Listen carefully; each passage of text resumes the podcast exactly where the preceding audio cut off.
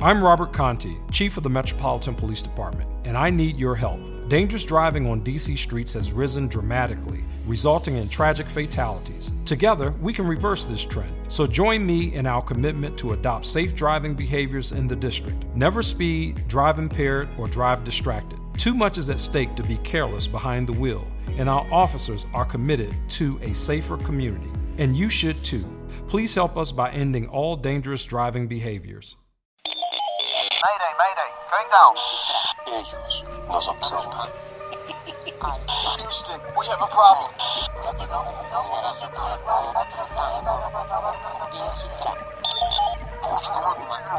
Archivos Enigma, Honduras. Es hora de los archivos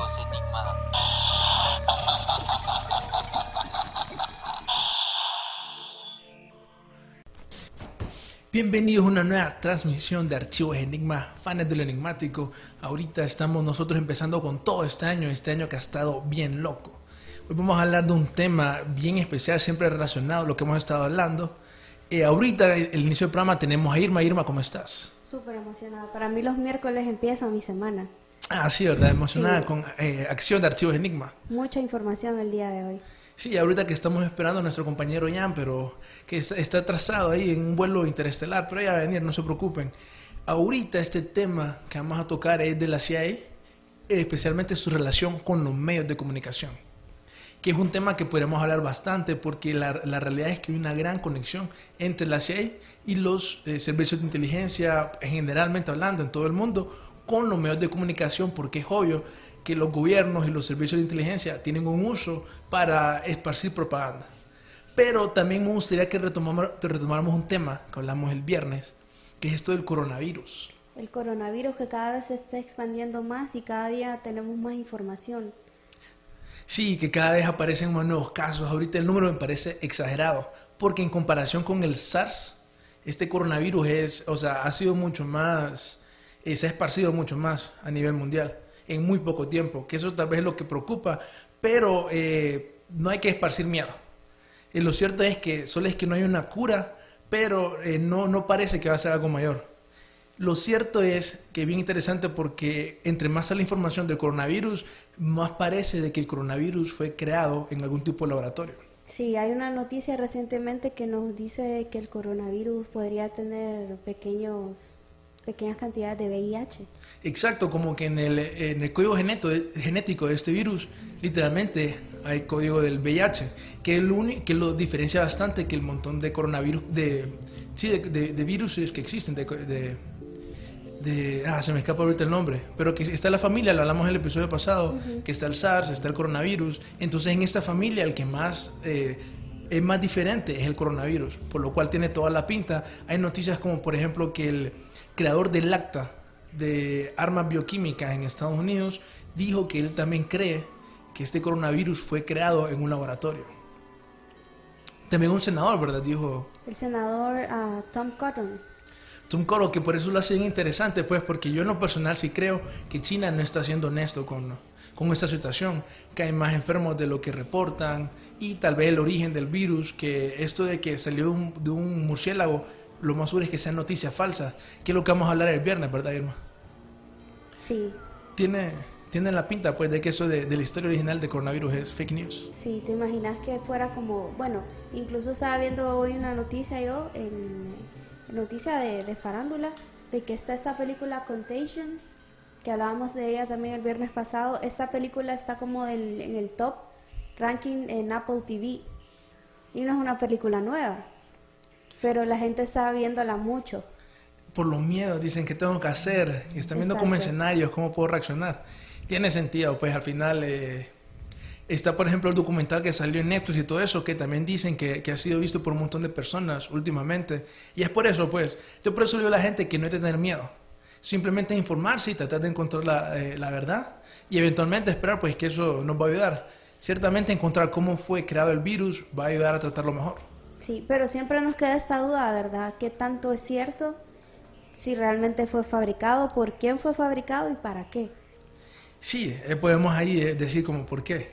Sí, será tal vez como un plan maquiavélico de película. Sí, estaría bien, ¿no? Porque muchas veces la realidad ha superado a la ficción. Sí, sí, sí, sí. O sea, yo en lo personal me voy por la teoría de que fue un accidente. De que fue que no fue que alguien dijo, ok, vamos a sacar este virus con la intención de matar a un montón de personas. Y fue de que uh, por alguna forma, alguna razón, se Sí. salió este virus. Se le salió de las manos, decís vos. Correcto, y lo más seguro es que estaban experimentando, tratar de encontrar una cura y todo eso.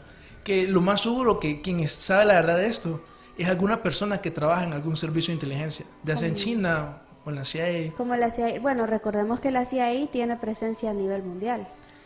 Casualmente, por ejemplo, en este tema que vamos a hablar hoy, es cierto, a nivel mundial la CIA tiene conexiones ya sea con terroristas, periodistas, obviamente científicos y personas de ese estilo. Por eso es que yo creo que sí, ciertamente la CIA puede saber exactamente qué pasó. O alguien de la CIA, mejor dicho. Sí, bueno, vámonos de lleno entonces a toda esta... Bueno, tenemos mucho, a través de la historia, desde particularmente después de la Segunda Guerra Mundial, se comienzan a dar estos vínculos entre la CIA y los medios de comunicación. Uy, sí, básicamente eso lo hablamos un poquito antes, que básicamente toda la historia los gobiernos han utilizado los medios de comunicación de alguna forma. En este caso vamos a analizar la CIA y es porque creo yo que la CIA tiene, se hace las cosas de una manera más eh, egoísta, no le importa más que todo el- la- a las demás personas y lo hace simplemente con un objetivo que obviamente puede afectar al resto de la población. Entonces por eso creo que la perspectiva de la CIA y cómo ha trabajado con los medios de comunicación sí muestra pues cómo esto, el cuarto estado que le llaman los medios de comunicación eh, son bien importantes y por eso hay que tratar de que ellos tengan que hacer su trabajo bien y que no simplemente eh, reciban dinero del Estado, dinero de servicios de inteligencia. Ah, porque obviamente lo ocupamos pues nosotros para, para que, saber la verdad y encontrar actos de corrupción y todo eso. Y bueno, también es, es importante que la CIA tenga control sobre los medios de comunicación para que solamente salga a la luz la información que es conveniente para ellos. Podría ser hasta un tema de seguridad nacional, seguridad mundial, por así decirlo, para no causar pánico en la población. Pero sí, sí se sabe que, que estas, eh, bueno, estas, eh, estos entes como la CIA y el FBI tienen, tienen mucha influencia sobre los medios de comunicación. Lo hablábamos también en el episodio del FBI, que Hoover ten- eh, tenía muy claro la importancia de los medios de comunicación. Ah, sabía exactamente cómo utilizarlo, ¿verdad? Exacto.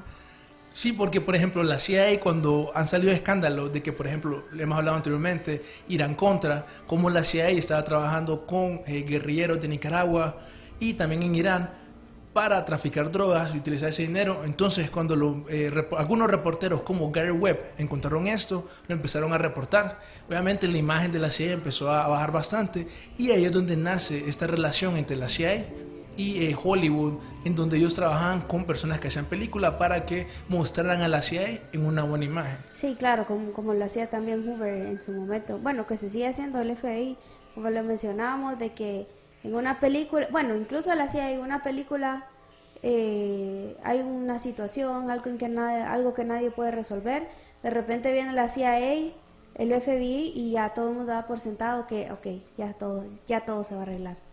Y sí, yo estoy de acuerdo con eso, pero más que todo tal vez era antes. Creo yo que hoy en día la gente ya no confía mucho en la CIA. Sí, puede ser. Y ahora la gente tiene más ese, ese criterio propio de, de no tragarse del todo lo que le están diciendo los medios de comunicación. Y hay más medios de comunicación como nosotros que, que están exponiendo ciertos, ciertos secretos que tienen estas organizaciones.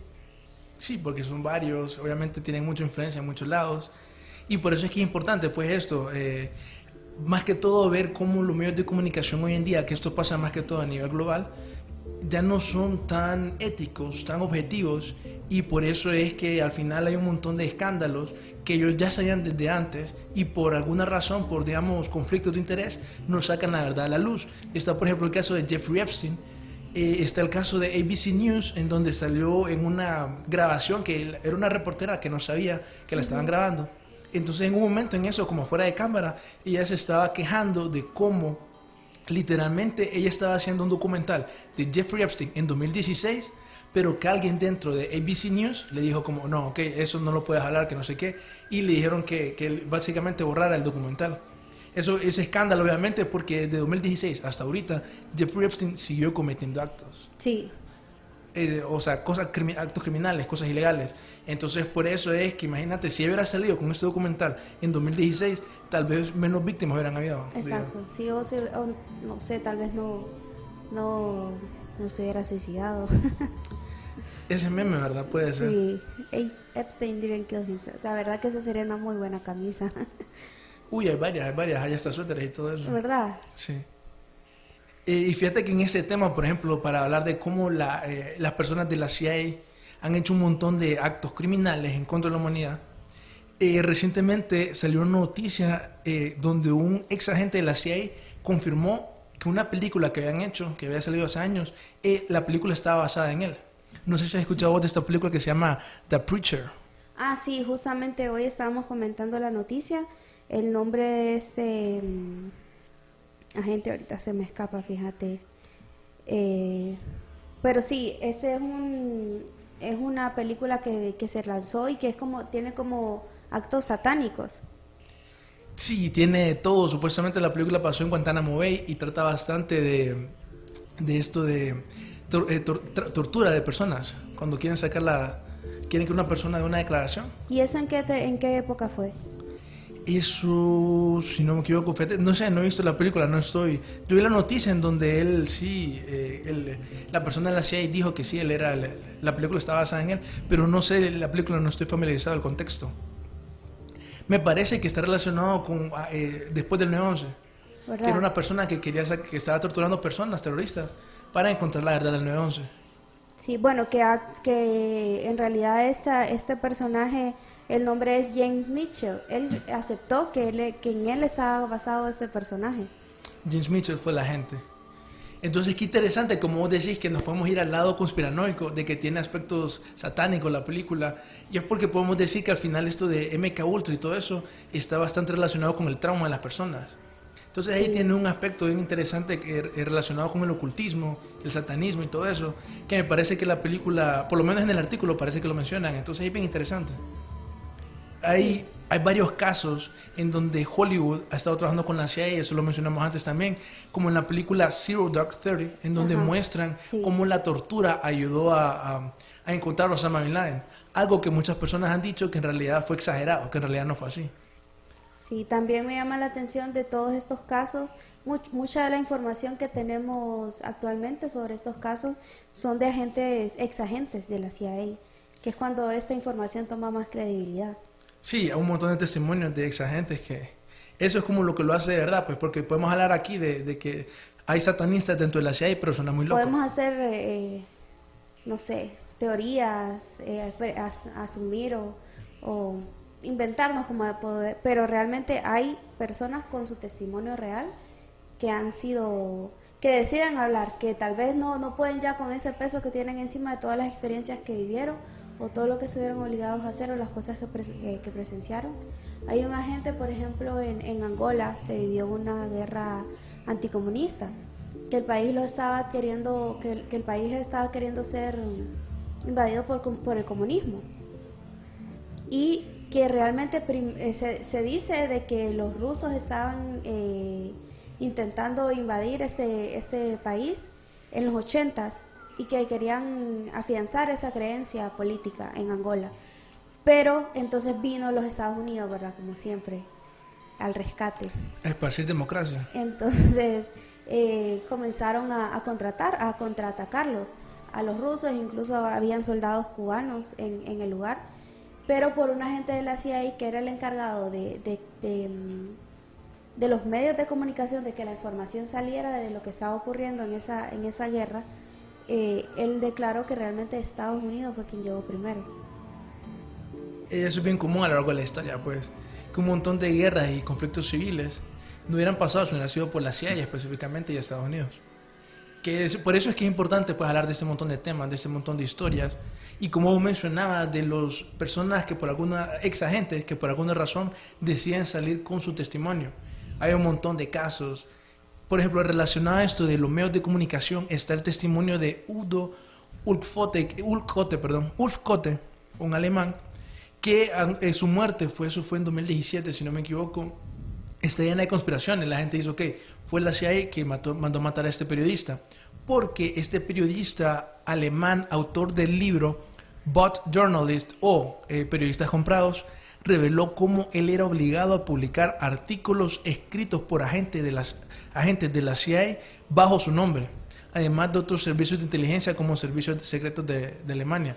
O sea, él es una de las razones por la cual la gente dice que, que lo mandaron a matar, porque en su libro él detalla cómo un montón de periodistas literalmente están en- dentro de esta red eh, que le llaman red propagandística de la CIA, en donde reciben pagos de la CIA y por eso la CIA eh, tiene, digamos, algún derecho sobre ellos. Son como empleados de la CIA o contratistas, mejor Sí, dicho. Que se incluso se han hecho declaraciones de cuánto al año, cuánta es la cantidad de dólares que invierte la CIA en, en esos periodistas, en, en medios de comunicación, que es una que son cantidades enormes, Millones de millones. millones de millones.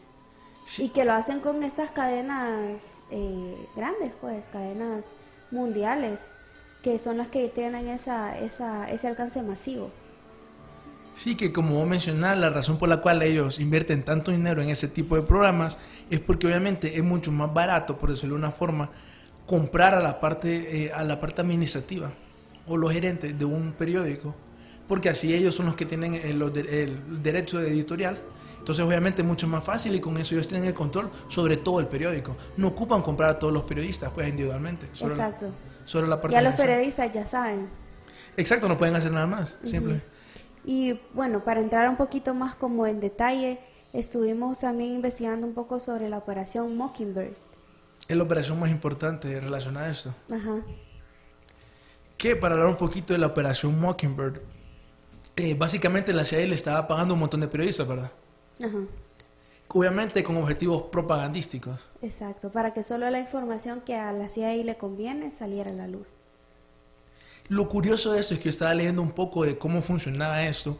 Un artículo de 1977 de New York Times, eh, bien interesante, porque o sea, hasta imagínate, en 1977 estaban hablando de esto.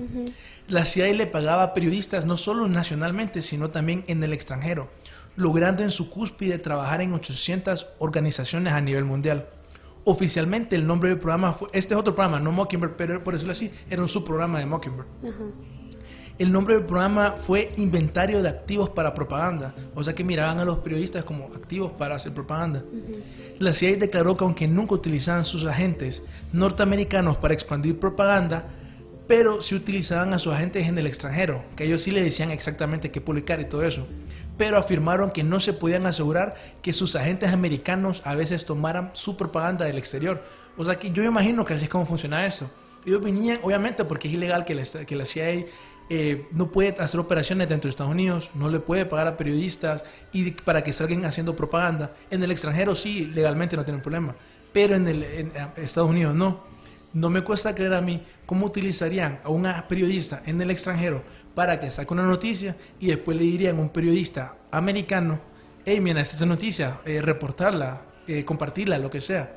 Y así, ¿me entendés? Como la CIA se puede, eh, por decir ahí, sa- salir de esos problemas legales.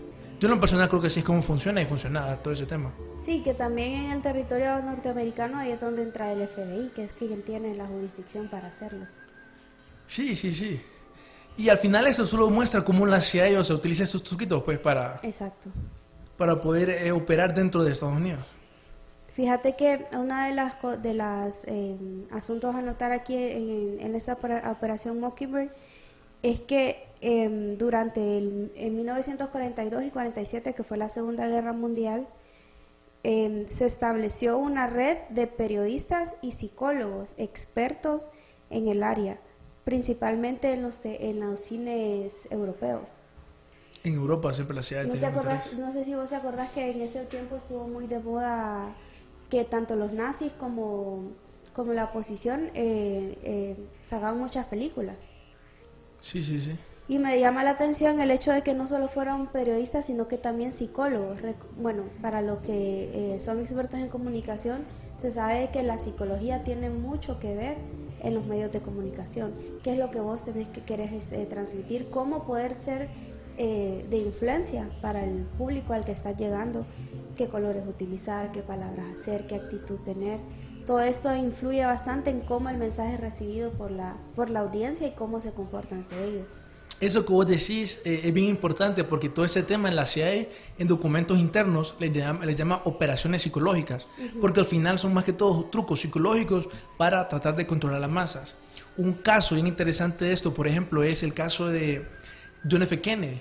Obviamente la operación Mockingbird, más bien la operación Mockingbird salió a la luz por personas que estaban investigando el tema de John F. Kennedy porque creían que la CIA estaba involucrada ahí. Ahí salió a la luz que la CIA le estaba pagando a los periodistas. Sí. En este, cuando encontraron esto, la gente empezó a ver cómo ciertos periodistas que estaban pagados por la CIA, en- eh, al momento de reportar en John F. Kennedy, hacían cosas como, por ejemplo, antes de que se supiera la historia oficial de cómo, cómo habían matado a John F. Kennedy, dónde habían entrado las balas y todo eso, no recuerdo el nombre del periodista, ahí, ahí él sacó con la información diciendo que literalmente antes de que, de que saliera de que lo habían disparado por atrás y todo eso, que el, el disparo había entrado por enfrente y todo eso, solo demuestra cómo la CIA utiliza a sus agentes propagandísticos para ponerle una perspectiva a las personas de cierto evento o cierta noticia. Obviamente cuando las personas leyeron que primera vez estaba siendo reportado que John F. Kennedy lo mataron por enfrente antes de que saliera la historia oficial, que lo mataron por atrás, la gente se quedó con esa imagen y dicen que de ahí pues todo fue una campaña mediática por la CIA para confundir a las personas y que no llegaran a encontrar la verdad. Fíjate que si quieres tomémonos aquí un par de minutos porque nos están viendo Dalia, creo que ella nos está viendo desde, desde Tela. También eh, aquí nos escribe Preciosa Pereira, creo que ella nos está viendo desde Santa Bárbara. Y también Sofía Méndez. Un saludo para ellos y todos ustedes que nos están viendo.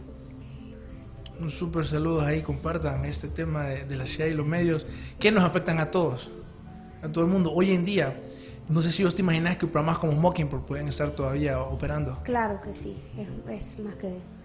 Y fíjate que para no irnos tanto así, solo a la especulación, está una frase que dijo Robert David Steele, que fue un ex agente de la CIA, declaró que la manipulación de la CIA en los medios de comunicación es peor hoy en día que en 1970 cuando salió a la luz el programa Mockingbird. O sea que han de gastar más dinero, de ser más grande y más descarado. Sí, y acordate también de que ahora tenemos este, este, mm, esta herramienta que son las redes sociales, que es de mucha mayor influencia porque, bueno, así como ustedes nos están viendo ahorita, las redes sociales ahora son mucho más visitadas o son de mucho más, eh, son más masivas que ya los medios de comunicación tradicionales. Y son mucho más instantáneas porque en el momento en que sale una noticia sale en las redes sociales y ya se esparció por todo el mundo.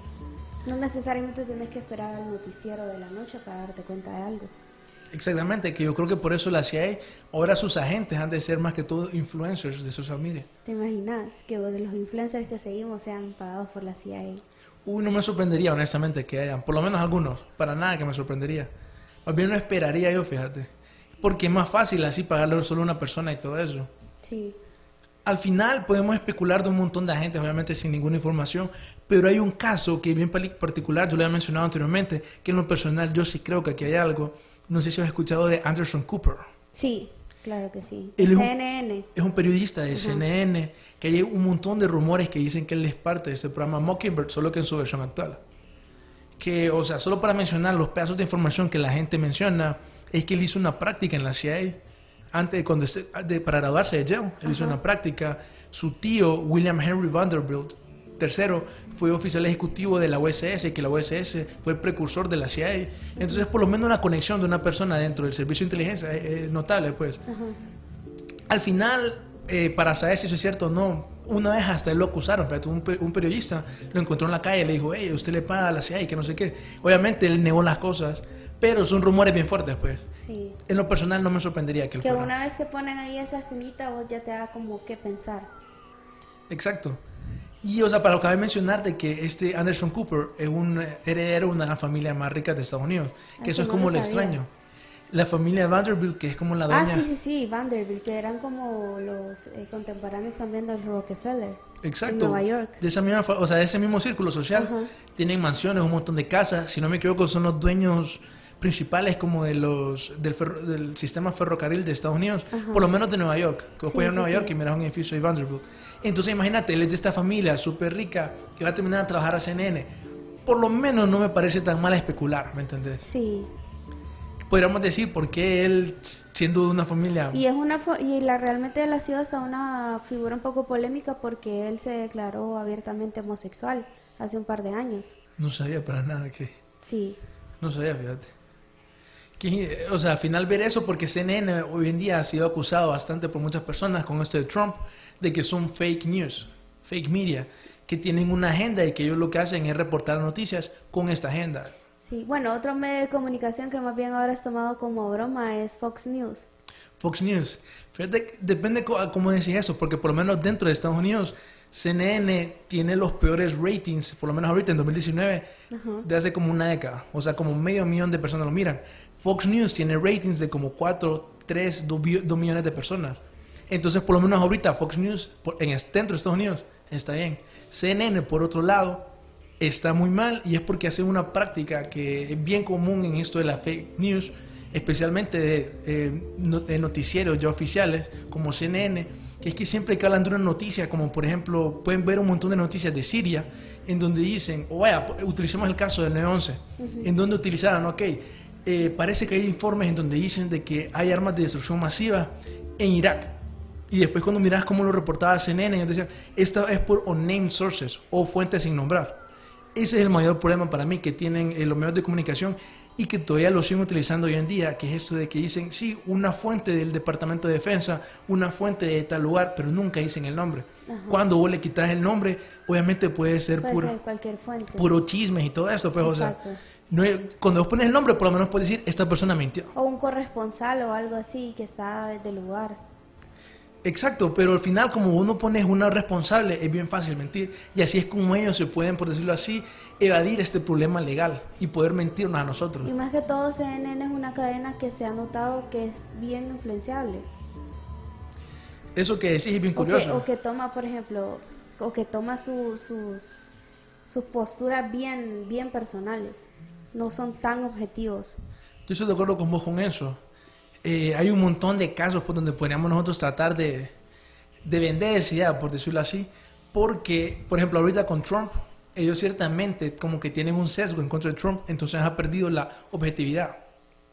Eh, hacen cosas pues que un periódico objetivo no las debería de hacer. Entonces, de nuevo, yo pienso es porque ellos tienen una agenda. Creo que esto es lo más importante que podríamos hablar de los medios de comunicación establecidos, los grandes, y es que básicamente todos estos tienen una agenda. Por lo general, esta agenda incluye a proteger personas de poder que hacen cosas ilegales. Fíjate que una de las cosas también que estaba investigando aquí es que dicen que en el verano del 2014 600 millones eh, computarizados de usuarios eh, desarrollados por Amazon, por los servicios web de Amazon para la CIA eh, en 17 agencias federales. Era, era una operación llamada The Atlantic, Atlantic Report.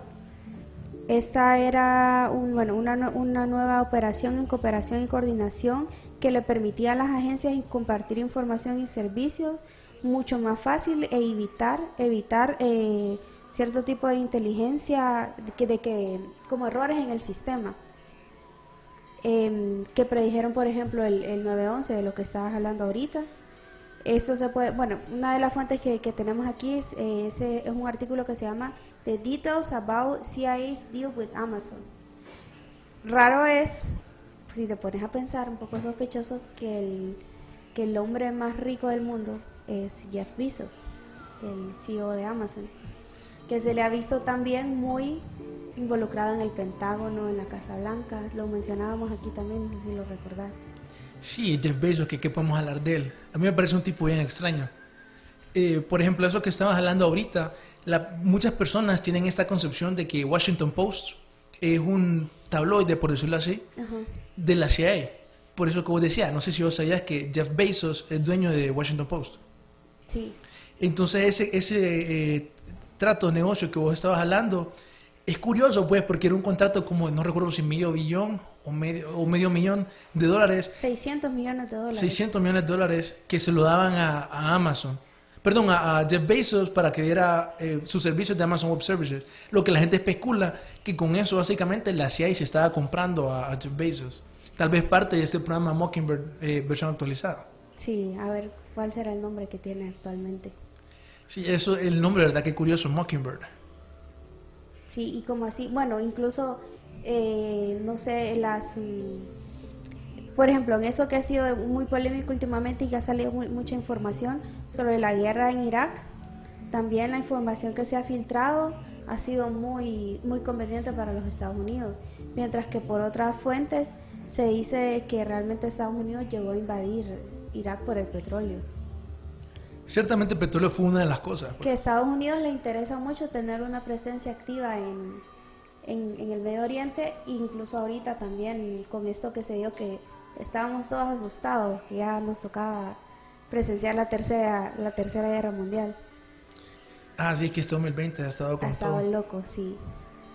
Eh, sí, eh, eso me estabas hablando ahorita, eso pa- fue reciente, ¿verdad? Esos papers de Afganistán, si no me Sí, equivoco. sí, sí, sí. Que me acuerdo que cuando salieron esas noticias estaba pasando algo también al, otro, al, al mismo tiempo, me parece que era el impeachment de Trump, el juicio político. Entonces la gente, los medios de comunicación estaban reportando lo del juicio político y no de estos papeles, que literalmente decían de que la- los servicios de inteligencia de Bush habían mentido para iniciar esta guerra. Por eso es que es importante que los medios de comunicación, el cuarto estado, siempre esté reportando la verdad objetivamente. Exacto. Sí, también, eh, bueno, con este, como lo decías, el juicio político de Trump, que alrededor de eso, por ejemplo, una cosa un poco sospechosa es también este, esta noticia del coronavirus. Como que este 2020 han venido como que varias cosas al mismo tiempo, tal vez queriendo tapar otras. Interesante. Yo, por ejemplo, lo que pienso, pero, o sea, no es porque haya mucha información, que tal vez el coronavirus podría ser utilizado como excusa para la próxima recesión. Fíjate que aquí tenemos una, un comentario de Isis, que siempre nos mira, saludos a Isis y a Pamela, que dice, bueno, dice Pamela que el coronavirus, si es, de labora- es, de la- es por un laboratorio, por la sobrepoblación. Hablamos como el, el tema de esta película ah, Inferno, que es la tercera entrega del, del Código da Vinci, que tiene una temática así, o bueno, como la- para que se relacione más como la, la ideología de Thanos, que Ajá. estamos sobrepoblados y que hay que eliminar a la mitad de la población para, para poder sobrevivir. Hay rumores, yo escucho rumores que esta es la enfermedad, dicen que hacer eso. Ajá, Que Sí, no sé, o sea, son rumores, pues al fin, al fin de todo. sí, pero, o sea, la gente relaciona pues una cosa con la otra.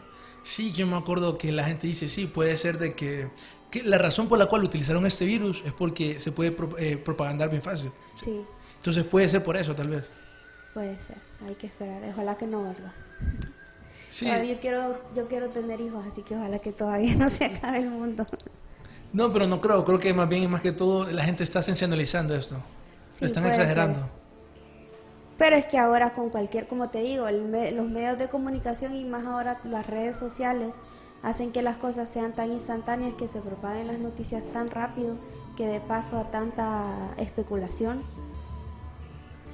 Y lo cierto es que es mejor eh, prevenir que lamentar. Eso Entonces sí. es mejor exagerar y todo esto. Tal vez prevenimos muertes. Eh, sí, ese tema del coronavirus podemos ir hablando. Miren el, epi- el episodio pasado. El episodio pasado tuvimos un experto en el tema, Fernando Lobo. No sé, bueno, esto, fíjate que aquí estaba también leyendo sobre lo que mencionaba sobre Ande- eh, Anderson Cooper, que dice de que mientras él estaba en, la en Yale, en los ochentas, eh, el great uncle, el tatarabuelo de, él, William Henry Vanderbilt, era un ejecutivo de era ejecutivo en la rama del OSS bajo la organización de espías del fundador William Wild Bill Donovan.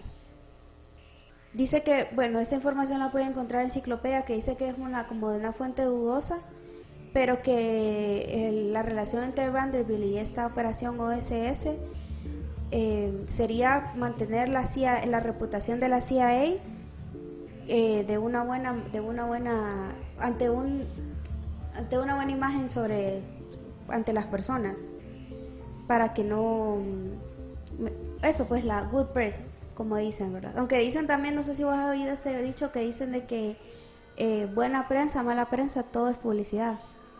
Sí, pero para la CIA creo que eso no aplica. eso no aplica, ¿verdad? Pues justamente hoy estaba escuchando eso. Sí, porque definitivamente ellos tienen que tener una buena imagen eh, para poder ten- para poder sí tener esta buena imagen para poder operar alrededor del mundo. Por eso es que es bien importante. Por eso es que han trabajado con un montón de películas para ya- por alguna forma tratar de mostrar a la CIA en una buena imagen hacia las personas, que aquí volvemos a entrar a este tema de los trucos psicológicos, que para mí por eso es bien importante el montón de trucos psicológicos que la CIA utiliza, eh, los propaga a través de sus activos propagandísticos, eh, valga la redundancia. Por ejemplo, esto salió en los documentos relacionados de Warren Report, de la comisión de Warren, que Ajá. fue la que investigó la muerte de John F. Kennedy.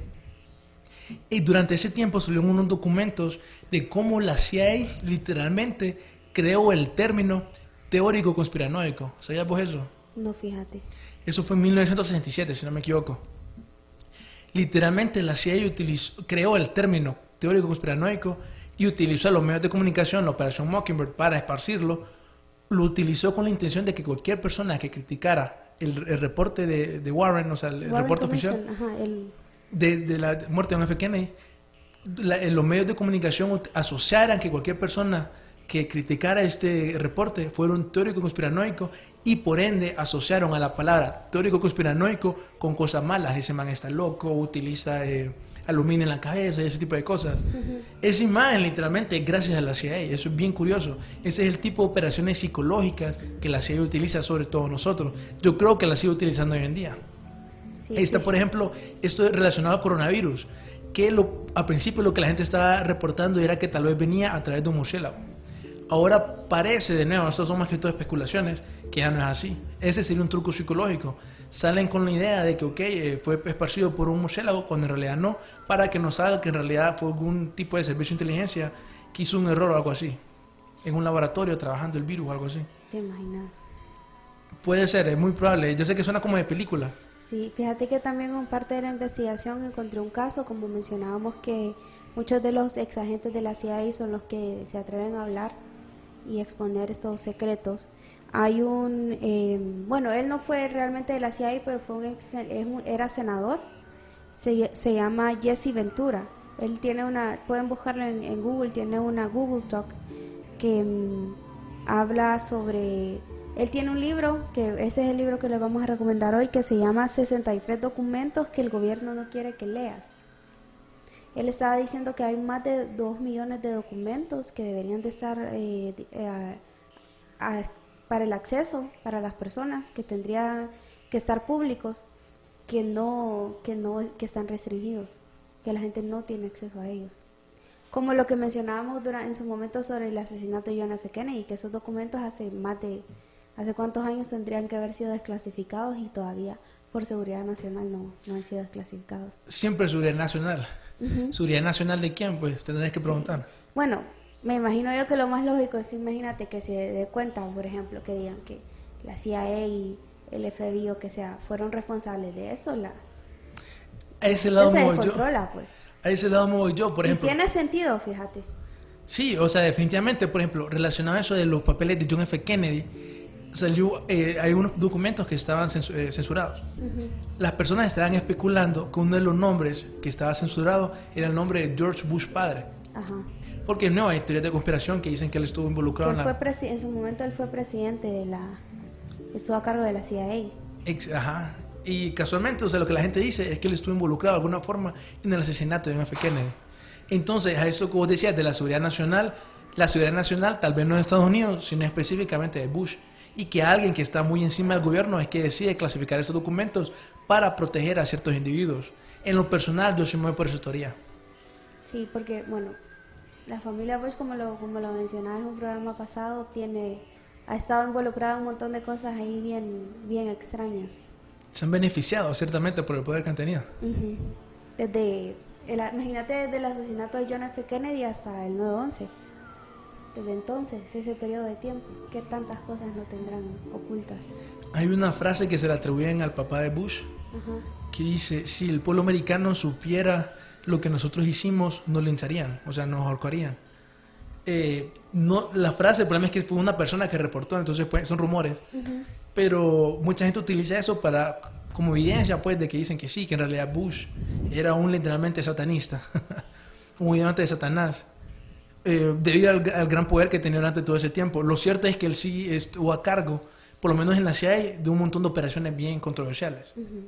Entonces, por eso no me extraña pues que llegó al poder. Llegó a ser presidente y que su hijo también fue presidente y tuvo que ver con eso tan polémico como fue el 9-11. lo del 9-11, que él dicen también que él predijo el 9-11 porque hizo un, discurso en 9-11 hablando de un nuevo orden mundial. Diez años antes del 9-11, él est- hizo un discurso donde mencionaba como tres veces o dos veces la, la expresión nuevo orden mundial. También cabe mencionar, solo para hablar de cómo los Bush son bien locos, el, hijo, cuando Bush ganó, fue gracias porque el hermano Bush lo ayudó. Entonces, de nuevo, esta familia, eh, digamos, les gusta el poder y han hecho cosas bien extrañas para, para tener el poder. Y es por eso es que es bien curioso analizar la familia Bush, porque lo que hicieron los Bush, básicamente también lo ha hecho la CIA. Rumores de que dicen que los Bush estuvo involucrado con el narcotráfico, con esto de los medios de comunicación, también hay una conexión con los Bush y todo eso, pues. Curioso también, como mencionamos ahorita el lazo de- del caso de Anderson Cooper, que son estas familias poderosas, que al final están ligadas con, con la CIA. siempre la CIA. Y que muchas personas de la CIA están relacionadas a sociedades secretas. Mencionamos un poco cómo los caballeros de Malta han tenido un montón de miembros. Y así, pues, personas, Ordo Templi Orientis, eh, la sociedad de Aleister Crowley también. Los Entonces, masones también. definitivamente un gran número de masones dentro de la CIA. Que eso vamos a acá a mencionar lo que nos vamos a meter ya de este lado, ¿verdad? El loco. Sí, para la gente que nos sigue, ¿qué temas se vienen próximamente, Darío? Bueno, vamos a hablar un poquito de la fake news ya con más ejemplos concretos. Casos específicos. casos específicos. Y bueno, más que todo vamos a hablar de un poquito de Pizzagate. Ahorita me he encontrado unas personas que, que les gusta. Ya nos han comentado que quieren que entremos a ese tema. Sí, bueno, la verdad que nos hemos, hemos estado casi que meses como preparando el terreno para poder hablar de... Exacto. a para- crear un contexto, porque realmente es una red un poco... Un bueno, muy controversial. Sí, como decís, vos tenés que crear el contexto, pues. Exacto. Para que de verdad se pueda... Y obviamente la gente tiene que ver, eh, por decirlo así, la serie de, de programas para entender el contexto. Sí, eso muy importante. Si ustedes están interesados en estos temas, si les gusta nuestro podcast, están todos los programas anteriores en Spotify, en Google Podcast, en, en- iTunes, están en todas las plataformas, igual quedan aquí grabados en Facebook, para que nos puedan seguir y, poder estar eh, al hilo con todo lo que nosotros vamos hablando. También vamos a tener muchas sorpresas. Tenemos una, especialmente a finales de marzo, les tenemos una súper sorpresa preparada. Así que estén listos. Y también durante esto, estas próximas semanas vamos a tener muy buenos invitados. Muy buenos invitados. Vamos a variar un poquito ahí con la dinámica y cómo hacemos las cosas. Exacto. Porque queremos escuchar de ustedes. Que ustedes nos digan qué temas quieren eh, que hablemos, las opiniones de todos los temas que hablamos y todo eso. No sé qué te parecería un debate. Queremos entrar a ese tema de los debates. Ustedes nos digan qué temas les apasionan, Exacto. de qué lado están y todo eso. pues. Siempre estén comunicándonos y bueno, gracias a mucha gente que nos pide que hablemos de diferentes temas, están sugiriéndonos temas, nos están, incluso si ustedes eh, quisieran ver a alguien en, en particular aquí hablando con nosotros, eh, por favor díganos, vamos a hacer lo posible para poder complacerlos en todo lo que podamos. Sí, porque ahorita también, como decimos, vienen buenos invitados. Vienen invitados que realmente ni se la van a creer que los están viendo, Sí, siempre tocando ese montón de temas, pues ahí. claro. Eh, sí, pues definitivamente. Entonces, eh, no sé, Irma, ¿qué te gustaría terminar en esto de la CIA y los medios de comunicación Bueno, para la gente? Como siempre eh, es muy es muy útil o es algo que te ayuda como a abrir la mente un poco más. Son los libros, películas y documentales que podemos tener acceso. Como este libro que les mencioné, este gobernador Jesse Ventura, 63 documentos que el gobierno no crea no quiere que leas. No sé si vos tenés alguna un documental o una película.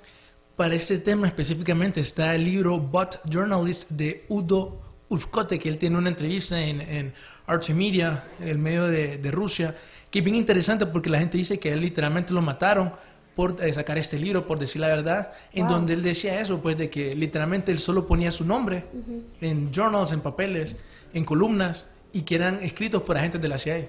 Para que mostres pues que al final el control que tiene la CIA sobre ciertos periodistas es increíblemente grande. Esa es la entrevista por si quieren ver un poco más de él. Sí. Ah, fíjate que yo estoy viéndola hoy y no sabía que había fallecido. Me parece en 2017. Wow. Es, es entrevista, o 2014 creo, 2014. Y esa entrevista creo que es de 2014 también, que es cuando sacó este libro de Bot Journalist. Y que de nuevo, él muestra al final cómo funciona este tema que estamos hablando específicamente de la CIA y los medios de comunicación. Bueno, ya para despedirnos también nos está escribiendo Jenny Rivera, saludos a Jenny y a Fernando Lobo, que fue nuestro experto invitado en el programa pasado del coronavirus, chequenlo. Saludos, saludos. Sí, bueno, también la película que mencionábamos, eh, Zero Dark uh, Thirty, que es muy, muy buena. Sí, que esas son las películas que la CIA ha influido en su guion. Zero Dark Thirty y Argo, ese tipo de películas. Que al final, sí, yo por eso cuando vi una película digo, eso es mentira. Eso no pudo haber pasado de esa forma. En eso de Zero Dark Thirty, sí, me, me acuerdo que pensé eso. de, no, eso no pudo haber pasado así. También está esa película que menciona mucho Jan, Vice, con Christian Bale, muy buena también. También salió una, si no me equivoco, ahorita de la guerra de Afganistán, que sale Meryl Streep, si no me equivoco. No se me escapa, fíjate. Que ella sale, que es cuando en la guerra de los 80, en la guerra de Vietnam, que publican uno, creo que contra Pero Nixon. es The Post, no es The Post. The Post, creo que es esa, The Ajá. Post. The Post, creo que es esa. Sí. Sí, entonces siempre en ese tema, pues así. Entonces, para el viernes tenemos el tema de siguiendo con- news. fake news. Casos más concretos, por eso lo hacía fake news. Y si ustedes tienen alguna pregunta, alguna sugerencia, háganosla saber, vamos a tenerlas muy en cuenta. Y pues eso es todo por el verdario. Sí, nos vemos siempre, vamos a estén pendientes de las redes sociales y todo eso. Ya con Irme y yo nos despedimos de aquí.